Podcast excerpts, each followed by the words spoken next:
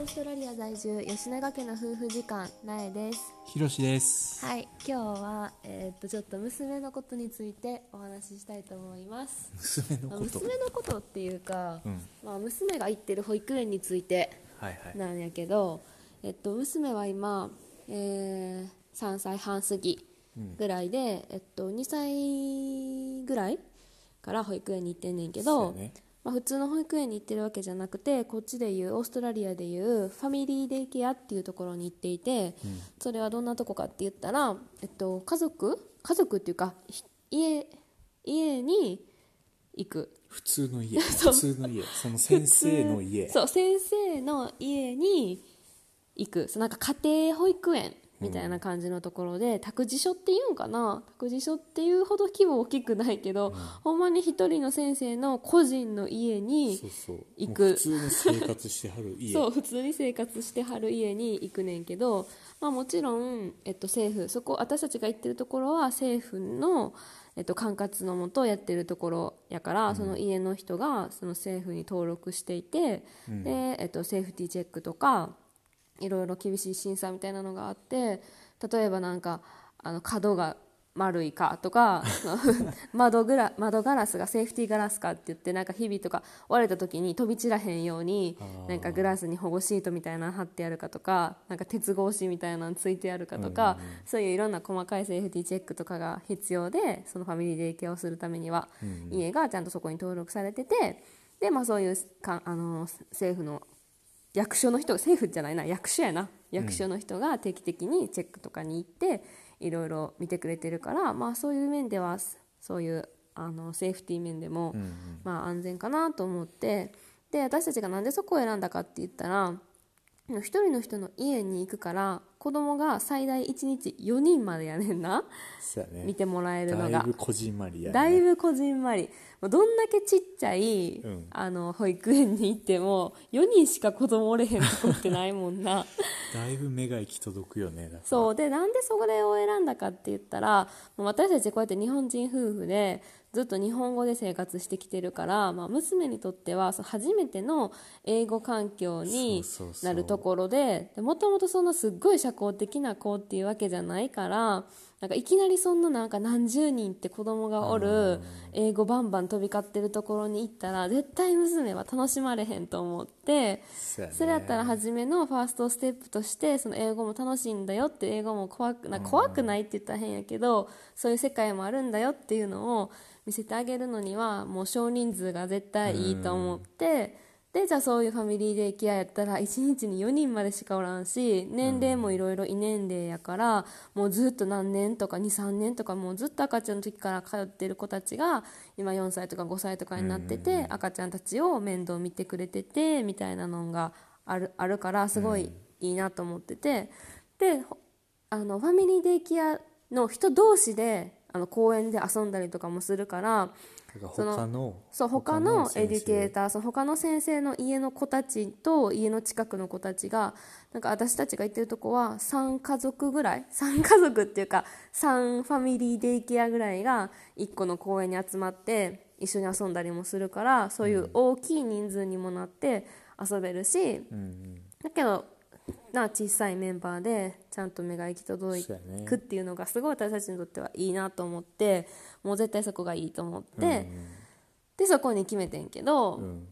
もうそれが大正解やったよなそうやね。なんか結構楽しんで行ってるよね。初め、初めこそちょっとなんか。うーんでもそのなんかもう行きたくないとかもミーから離れたくないとかはなくて結構もう「へーって一応泣くけどもう5分もすればハッピーみたいな感じで遊んで 遊んでくれてて。うん。でなんかそれですごい面白いのが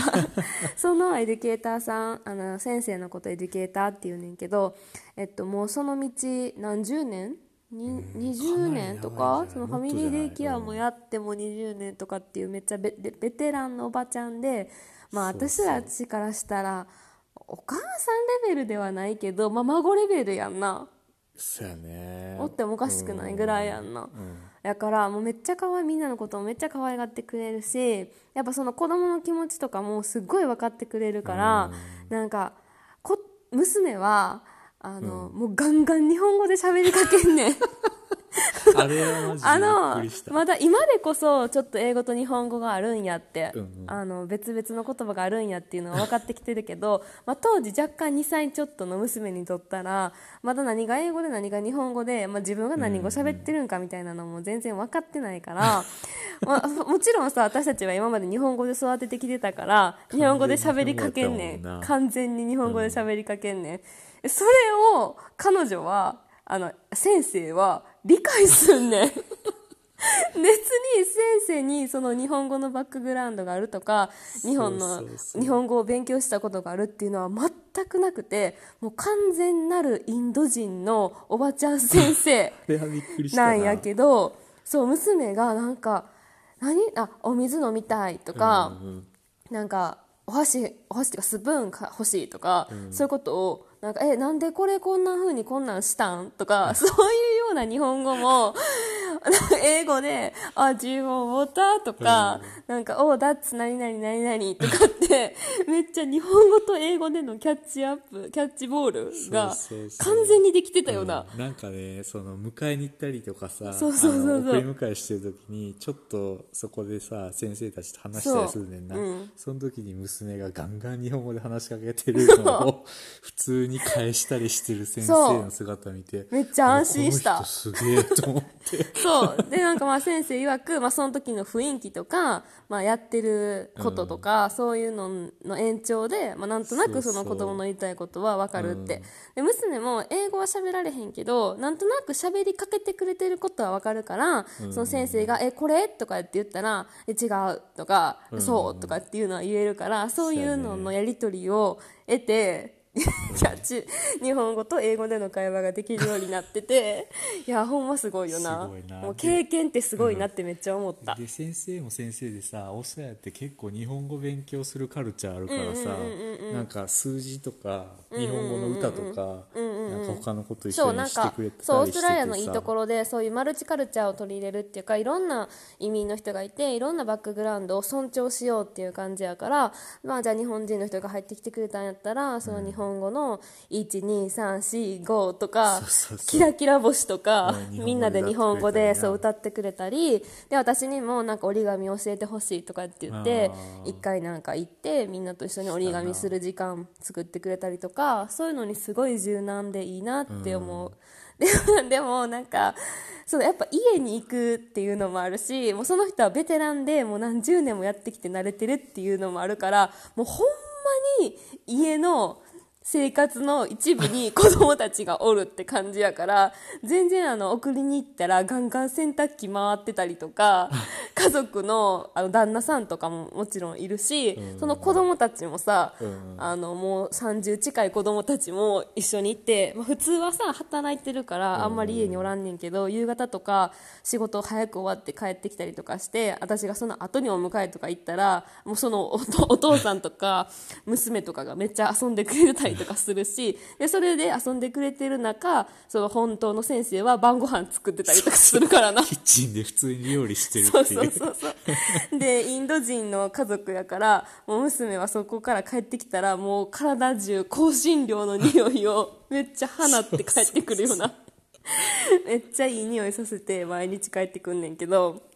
でなんかそこにいるあのこまあ、4人しか子供おれへんくって、まあ、2人ぐらいは結構まだベイビーでちょっと小さいな2歳1ぐらいな。歳2歳ぐらいであんま喋られへんねんけどもう一人そのすっごい仲いい男の子が1個下やなんかな。そう一個下やけど1個下やけどめっちゃ仲良くくでで男の子なんやけどめっちゃ喋るのもその子達者で英語がなその子も上手で、でもあのめっちゃ娘のこと慕ってくれててもうベストフレンドベストフレンドみたいな感じで言うねんけど、まあ、なんせ娘は全然英語が喋られへんから まだ初めは良かったよ。初めはその男の子も2歳ぐらいやったからお互い喋られへん会話で成り立って遊んでてんけどだんだん男の子の英語がめっちゃ上手になってきて、娘の日本語が上手になってきて、だんだんなんかあれ噛み合えへんなってなってきてんねんけど 元から仲良かったからもうその男の子もずっと娘のこと好きでいてくれてて、もう最近迎えに行ったら、その男の子が日本語喋り出してんな。あれはマジで焦った。しかもめっちゃ娘の口癖の、うん。何やった？えっ、とねななんでやねんじゃないけど。え違うなやん。なんだよやろ。なんだよやなんだよ。なんだよ って言ってたとか。私は聞いてないねんけどその時ひろし君が迎えに行ってて。えなんかあのーダービンって言うねんけど、ダービンが日本語喋り出してるとかって言って俺が迎えに行ったら「なんだよ」とかって言ってきたって2人でなんだよって言い合うっていう。そう娘も多分英語でバラバラバラバラって言われて分からんかったら「なんだよ」って多分言っててそれをあの友達はあの学んで「なんだよなんだよ」を言い合ってるっていうな。あとな「い」「いや」「い」な「嫌」もめっちゃ上手に言うな「嫌」スワティもあそのスワティエディケーターさんスワティって言うねんけどそのスワティも「嫌」とかそんなん分かってるよな、日本語な。分かってる。分かってるなんだよとか。いや、でもほんまなんかいい経験できてるなって思うし。あの英語もちょっと覚えてきて覚えてきた。めっちゃ覚えてきた。最近。で最近。いや最近このコロナで、あのチャイルドケアとかその行ったらあかんくなってるから閉まってしまってからは全然行ってないけどそのい普段行ってた時とかはめっちゃもうなんか吸収するようになってきてて。いろいろ言うようになってきたよな、でも最近ちょっと宇宙語っぽい英語を喋るようになって そうさそうそう。そなんうかな発音がな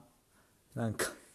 発音がちゃは言葉の出し方がちゃうねん英語の時。ああなんか低いよな。なんかなんかちょっと鼻声っぽい感じでさ、そう。なんか英語じゃない英語を喋ってて「なん。ちゅるるるるら」とか言って自分はめっちゃ英語喋れてる気なんやけど 全然喋れてないっていう実は。でもなんか「ふーん」とか言って私らを聞いてるけど、うん、そういうの面白いなってもなんかまあバイリンガルってさ、めっちゃ育てるの難しいって言われてるから、まあちょっと今後な、この娘の、うん、こうやって英語喋れるようになるんやろうなってなんかな？感じするわ、うん。まあそういう今日の娘今日は娘事情。はい。娘の保育園事情のお話でした。最後まで聞いてくれてありがとうございました。おやすみなさーおやすみなさい